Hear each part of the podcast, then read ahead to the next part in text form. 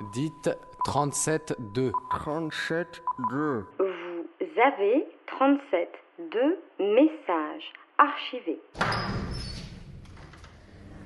Nous, c'est compliqué parce que parce qu'on est deux femmes.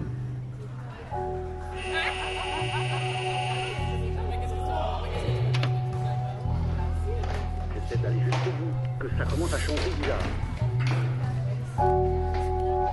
J'essaie d'halluciner le sens, le sens. Cette semaine, 37.2 a rencontré Angélique. C'est pendant que sa future épouse dispute un match de basket qu'elle nous a raconté leur long parcours jusqu'à la maternité. Vous ne l'entendrez pas s'extasier sur sa future robe de mariée, elle ne l'a pas encore choisie, de peur d'être trop serrée le jour J. Mais vous l'entendrez parler d'hystérosalpingographie et de voyage en Belgique en attendant la troisième mi-temps.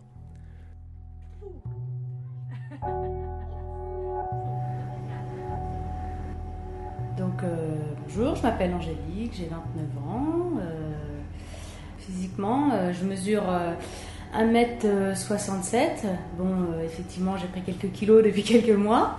Euh, 1m67, on va dire euh, 60 kilos. J'ai les cheveux courts, brunes, aux yeux verts.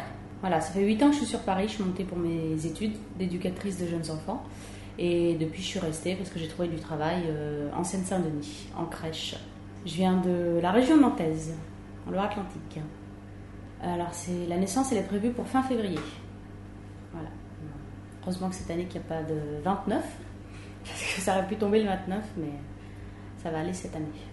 Alors, ce bébé, bah, déjà, je suis en couple euh, donc avec mon ami depuis, euh, bah, depuis 8 ans. Pas longtemps après mon arrivée sur Paris. On s'est rencontrés euh, euh, au basket. On, était dans la même équipe. Et puis très vite, euh, bon, au bout d'un an, on s'est dit, bah tiens, on est bien, pourquoi on ne lancerait pas le projet d'un bébé? On a commencé par un donneur, un ami, pour une, insémination artificielle. On a essayé pendant facile deux ans comme ça. D'abord elle, ensuite moi, ça n'a pas marché. Donc on s'est dit qu'on allait se diriger vers euh, la Belgique, donc à Bruxelles. Sachant qu'étant euh, un couple français, il y a des donneurs euh, des Pays-Bas, Finlande et des donneurs belges, mais ils favorisent les donneurs belges pour les Belges, peut-être pour perpétuer une génération, mais en tout cas il, y avait une liste d'attente pour les donneurs belges et pas pour le reste. Donc on s'est dit tant mieux. Nous ce qu'on veut c'est commencer plutôt plus vite. hein. Donc le mois après le rendez-vous de médecin, on, a commencé la première insémination. Euh, donc bah, une insémination, avant ça il y a des prises de sang pour avoir euh, quand est-ce que tombe l'ovulation. Euh, après on envoie les résultats par fax à la clinique. Il y a une écho aussi à faire pour voir bah, la taille des follicules, parce que le gynéco peut voir s'ils sont assez gros et que l'ovulation va être à peu près dans 2-3 jours. Euh, la clinique nous appelle le soir pour nous dire bah voilà, venez euh, dans deux jours à telle heure. Et après, l'insémination en elle-même, euh, bah, en 10 minutes, c'est fait. Quoi. On fait 3 heures de route et en 10 minutes, c'est fait. Quoi, avec, et donc, bah, des inséminations, on a essayé plusieurs fois, on en a fait 12 qui n'ont pas pris.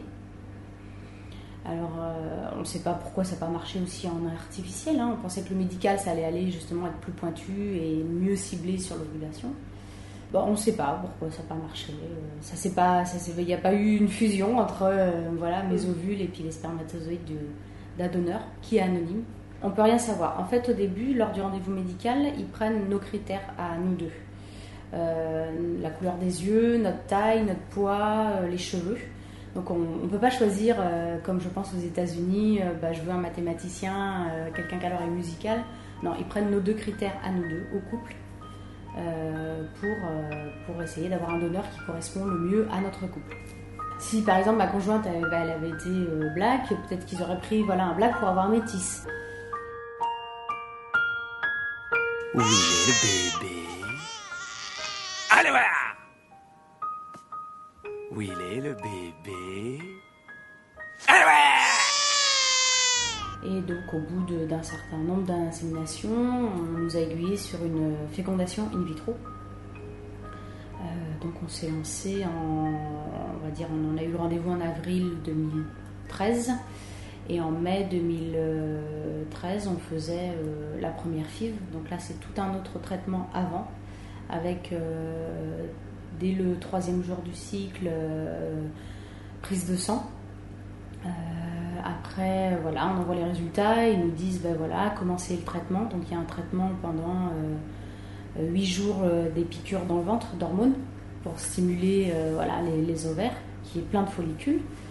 Après, il y a encore un autre traitement qui s'ajoute médicamenteux, plus un traitement dans les derniers jours avant l'ovulation avec piqûre matin et soir. Re-échographie, re-prise de sang pour voir à quel point ça en est.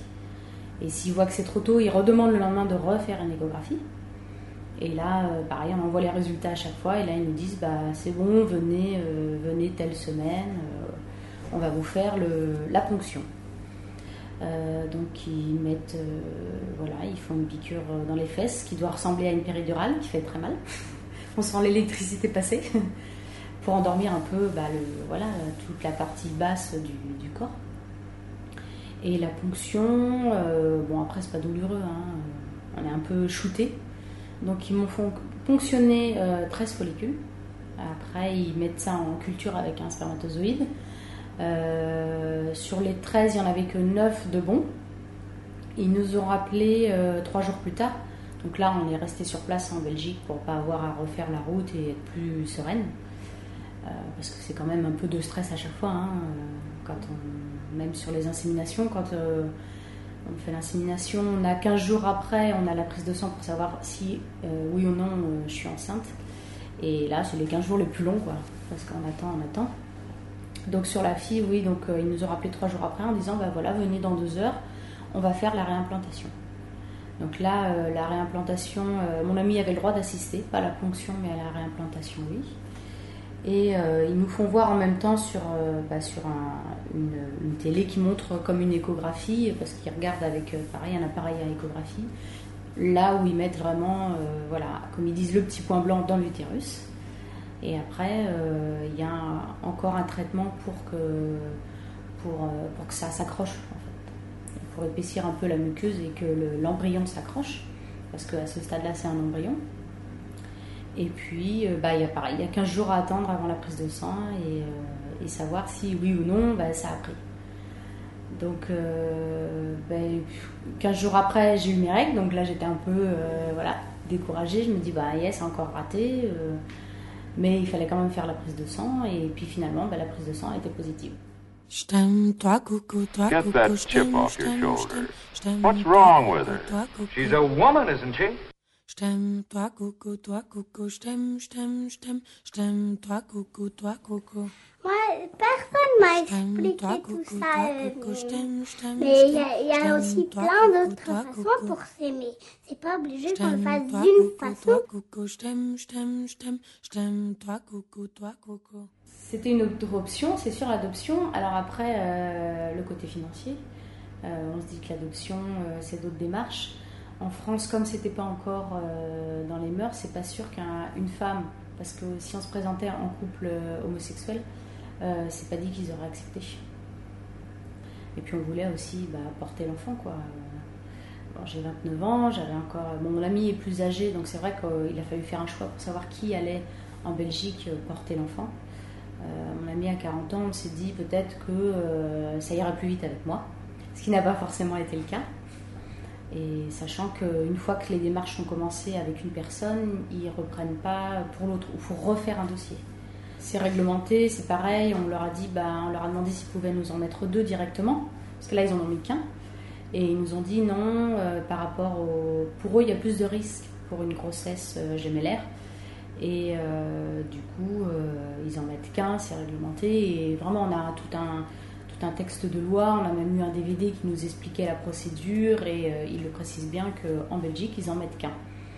Donc ils en ont qu'un et euh, il en reste deux au frais. Après, on ne sait pas si ces deux-là ne marchent pas, si on se relancera. Parce qu'il faut reprendre les démarches après, avec tous les traitements pour refaire la ponction. Et il y a aussi un coût financier. Euh, premier rendez-vous avec le médecin, euh, c'est euh, 175 le médecin, 90 l'infirmière. On en a eu 2-3 comme ça, rendez-vous. Euh, insémination 700 euros et la FIV c'est 4800 euros. Donc c'est vrai que c'est un, un coût quand on fait le calcul euh, 12 inséminations, une FIV. euh, et encore sur les, prochains embryons qui nous restent, il faudra encore euh, repayer euh, environ 1000-1100 euros euh, pour la réimplantation. Euh, c'est sûr que l'avantage euh, de le faire en France serait que bah, financièrement ce serait beaucoup moins cher et ce serait pas du tout le même parcours. Après, par rapport au mariage, euh, par rapport à la nouvelle loi, on a déjà la chance que ça allie aussi l'adoption.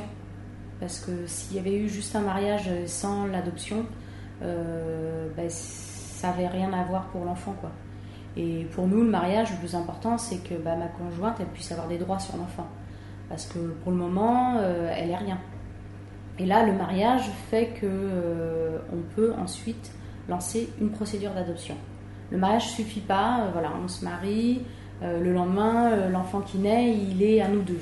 Non, non, il faut lancer une procédure d'adoption. Donc nous, on va se marier au mois de décembre, pour une naissance au mois de février. C'est un projet de couple. C'est pour nous, c'est notre enfant depuis le début, c'est notre projet et, et, du coup, euh, ben, on veut être toutes les deux reconnues, quoi. Sachant qu'en plus, elle a bah, déjà pas porté l'enfant, Euh, donc c'est sûr que s'il y a une reconnaissance déjà de ce côté-là, c'est quelque chose, quoi. Quelque chose d'important pour nous. Parfois, elle me dit Oh, t'as de la chance de le porter. Donc, moi, j'essaye de faire vivre tous les moments, euh, tous les échos, euh, qu'elle soit là. Enfin, dès, qu'il- dès que je l'ai senti bouger, je lui ai dit. Alors, au début, c'était vraiment euh, minime. D'extérieur, euh, en posant la main, on le sentait pas forcément. Depuis trois semaines, vraiment, elle peut mettre la main, le sentir, et dès que ça bouge, je lui prends sa main pour qu'elle le sente. Euh, elle lui parle, voilà, c'est vraiment d'avoir. ben, comme un père ne peut pas sentir son enfant, mais c'est autre chose parce que c'est une femme et qu'elle aussi aurait pu porter.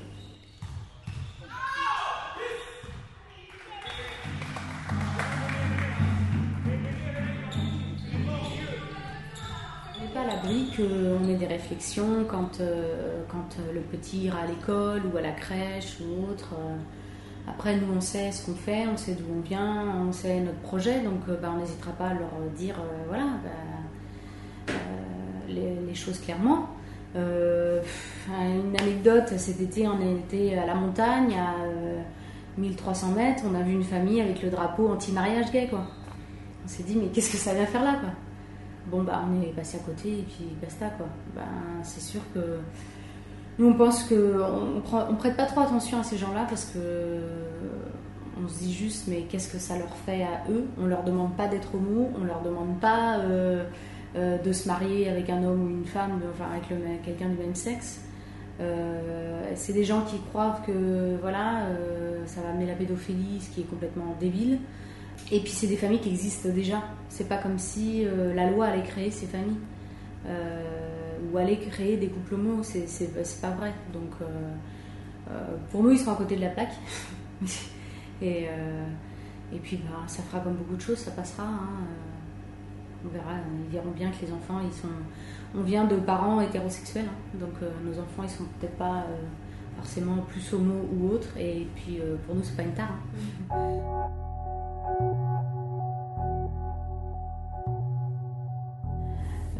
David Guetta, on voulait rentrer à la mairie euh, comme ça. Euh, alors, j'ai plus le titre exact. Euh, Titanium.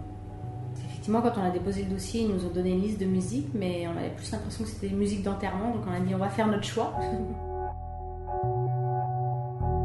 C'était Angélique sur 37.2, une émission réalisée par Elsa et Patrick.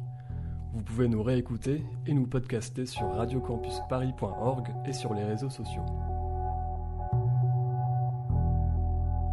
C'est un peu de la science-fiction, ça. Vous avez deux enfants potentiellement euh, dans un congélo en Belgique. euh, dans ton imaginaire, ça doit faire, je sais pas, est-ce que tu penses parfois à ces potentiels enfants? Ben, je me dis, euh, est-ce qu'ils auront la même qualité? Parce que quand on sort du congèle, je crois qu'on n'est pas en très bon état. Mais bon, c'est la science. hein. Les spermatozoïdes, ils étaient congelés aussi avant, avant d'être réimplantés voilà, hein, dans l'utérus. Donc euh, c'est la science, ça, doit, marcher. hein. Ça a marché pour d'autres, euh, on l'espère bien. On espère bien que les deux autres, au moins un marchera.